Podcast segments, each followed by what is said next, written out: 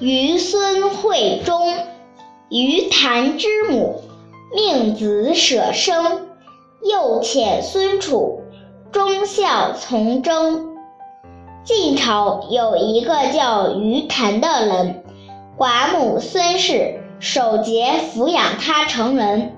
于谭在南康做官，带兵去讨伐杜涛。孙氏勉励他必定要尽忠尽义，同时还把全部的财产充作战士的慰劳费。后来于谭又出兵去征伐苏峻，孙氏再告诫他说：“我听得一句古话，忠臣是出于孝子之门。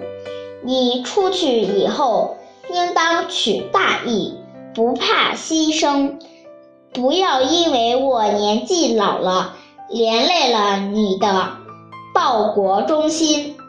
孙氏让所有的家童全部出发去助战，卖了衣服首饰去做兵相，同时还差他的孙儿于楚。也去跟着参战，务必要尽忠尽孝。